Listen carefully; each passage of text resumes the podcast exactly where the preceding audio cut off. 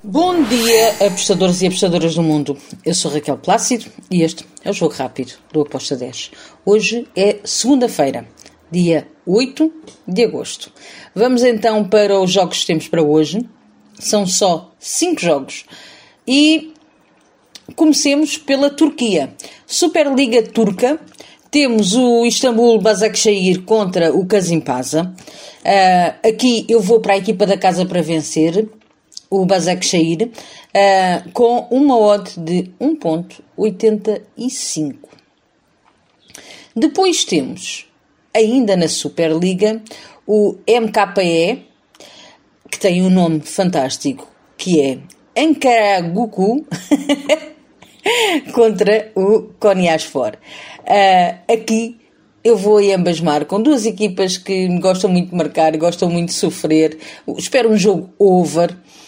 Uh, o ambas marcam com modo de 1.75, foi a minha entrada. Depois, temos então depois um jogo na Argentina, na primeira divisão, o Central Córdoba contra o Defesa e Justiça. Um, também são duas equipas que têm uh, problemas quando têm que vir atrás defender. Uh, gostam de atacar, mas a nível defensivo também têm ali uns buracos um, e não são muito um, fortes uh, a nível defensivo. Por isso, eu fui ambas marcam com uma odd de 1.90 um, para este jogo. Depois temos dois jogos da Suécia, um da Allsvenskan e o outro da Supertan. Na Liga Allsvenskan temos o jogo entre o Varbergs e o Gothenburg.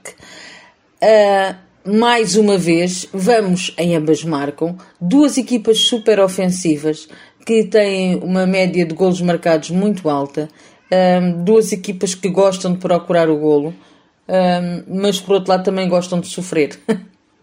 Passa a expressão. Uh, mas são duas equipas em que ambas marcam, bate muitas vezes, por isso vamos em ambas marcam com uma odd de 1.76. Finalizo com o jogo entre uh, na, da Supertan, lá na Suécia, entre o AFC contra o Jokoping Sodra. Um, e aqui eu vou para o AFC ganhar. A equipa da casa está é, é, tá bem, uh, tá, é melhor do que o Sodra. Um, espero que leve uh, essa um, filosofia de atacar e ganhar em casa avante e que tire mais uma vitória um, agora contra o Sodra. A, a, a odd para o AFC ganhar está a 1.95 e foi aqui a minha entrada.